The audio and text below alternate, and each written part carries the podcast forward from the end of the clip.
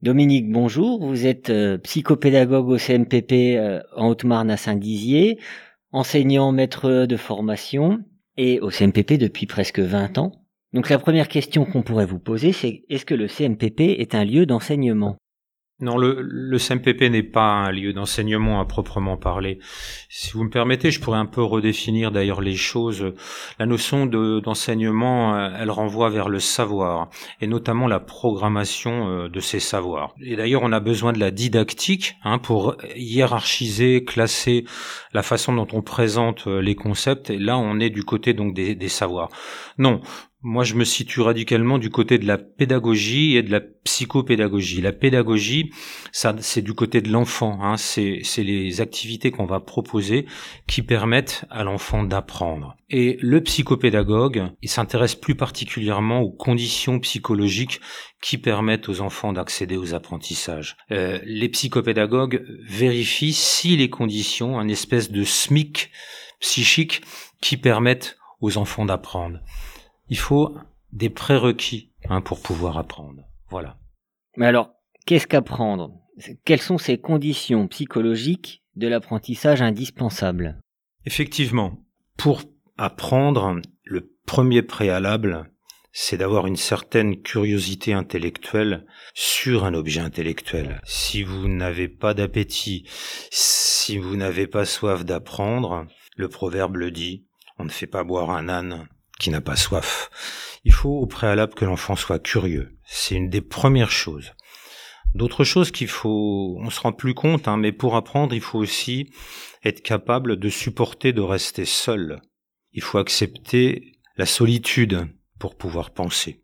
Autres éléments dans l'apprentissage, c'est être capable de supporter les temps de suspension où on analyse, où on prend les informations dans ce que vient de proposer l'enseignant. Il faut être capable d'analyser, de prendre son temps, de supporter qu'on puisse chercher sans forcément trouver immédiatement. Il faut avoir la capacité de différer. Certains enfants ne peuvent pas faire ça et le supportent tellement mal d'ailleurs qu'ils répondent très vite, de préférence n'importe quoi, pour se débarrasser de l'exercice. Et enfin, une des dernières choses que je citerai, ça pourrait être bien sûr plus copieux, mais c'est la capacité aussi à garder en mémoire. Si vous ne gardez pas en mémoire, vous ne pouvez pas utiliser les outils nécessaires à l'apprentissage. Voilà, à mon avis, les pôles les plus importants nécessaires pour qu'on puisse apprendre. Et alors, quel type d'enfants, d'adolescents rencontrez-vous au CNPP, vous le psychopédagogue? Les enfants qu'on rencontre, c'est effectivement les enfants qui vont avoir, qui vont être en but, en difficulté avec tous les éléments que je viens de citer auparavant. Par exemple, vous avez des enfants qui viennent dans notre bureau, c'est des enfants qui sont pas curieux, qui ont aucune appétence, aucune motivation pour le scolaire. C'est vraiment le, le lot euh, le plus important des enfants qu'on reçoit dans notre bureau. On reçoit aussi des enfants qui sont des paniers percés des enfants qui n'ont pas euh, la possibilité de garder euh, en mémoire euh, ce, qu'ils ont appris la veille ou, la semaine d'avant. C'est comme si ça n'existait plus. Il va donc falloir un, peu réfléchir dans notre bureau à leur donner, à leur reconstituer une enveloppe qui leur permette de garder en mémoire ce qu'ils ce qu'ils ont appris. On a aussi des enfants qui sont empêchés de penser. C'est donc ces fameux enfants qui supportent pas euh, le temps de la prise d'information, ceux qui ont peur d'apprendre, hein, qui, qui, pour qui le, il y a presque un rapport de danger avec l'apprentissage. Voilà, tout ce genre d'enfants-là, vous voyez bien que c'est pas tellement de façon cognitive qu'on va pouvoir traiter le problème, puisqu'ils en sont tous pas encore là. Ils ont tous des difficultés déjà à pouvoir penser et s'approcher de l'apprentissage. Et dans le bureau, il se passe quoi? Dans le bureau du psychopédagogue? Oui, c'est la question euh, cruciale. Euh, comment on s'y prend?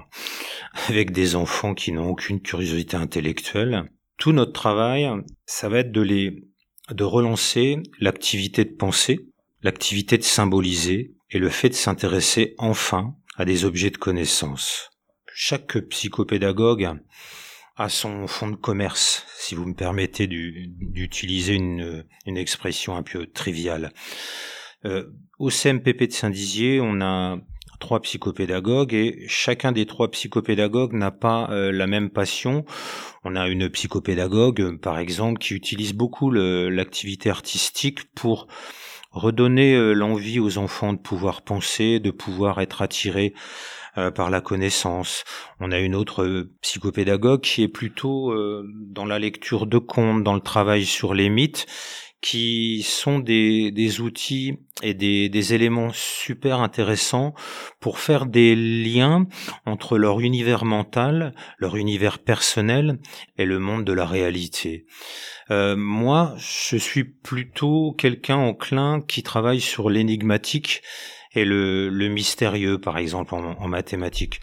Leur montrer que derrière les choses euh, un peu rudes de l'apprentissage, il y a quand même des choses merveilleuses à découvrir, pourquoi pas derrière la numération écrite, ou même qu'un problème de maths, s'il est suffisamment bien écrit et bien ouvert, tout le monde peut arriver à prendre un petit peu de plaisir à réfléchir avec ça. Nous, on essaye de réveiller l'endormi. On essaye de fabriquer des ponts entre la réalité et leur monde personnel.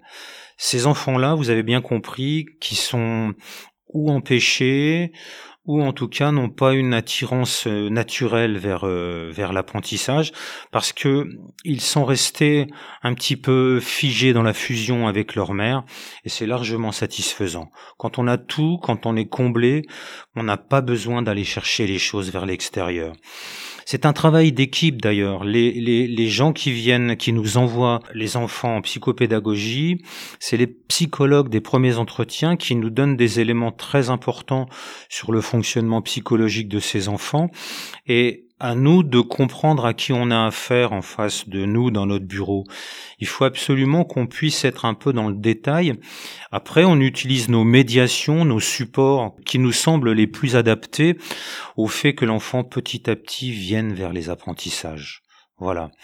C'est un petit peu, si vous voulez, si on veut résumer en une seule phrase notre travail, c'est faire que les forces de destruction, de déliaison chez ces enfants soit surpassé par des forces de vie, par des forces de progrès, par des forces d'apprentissage. Voilà notre travail. Merci beaucoup Dominique.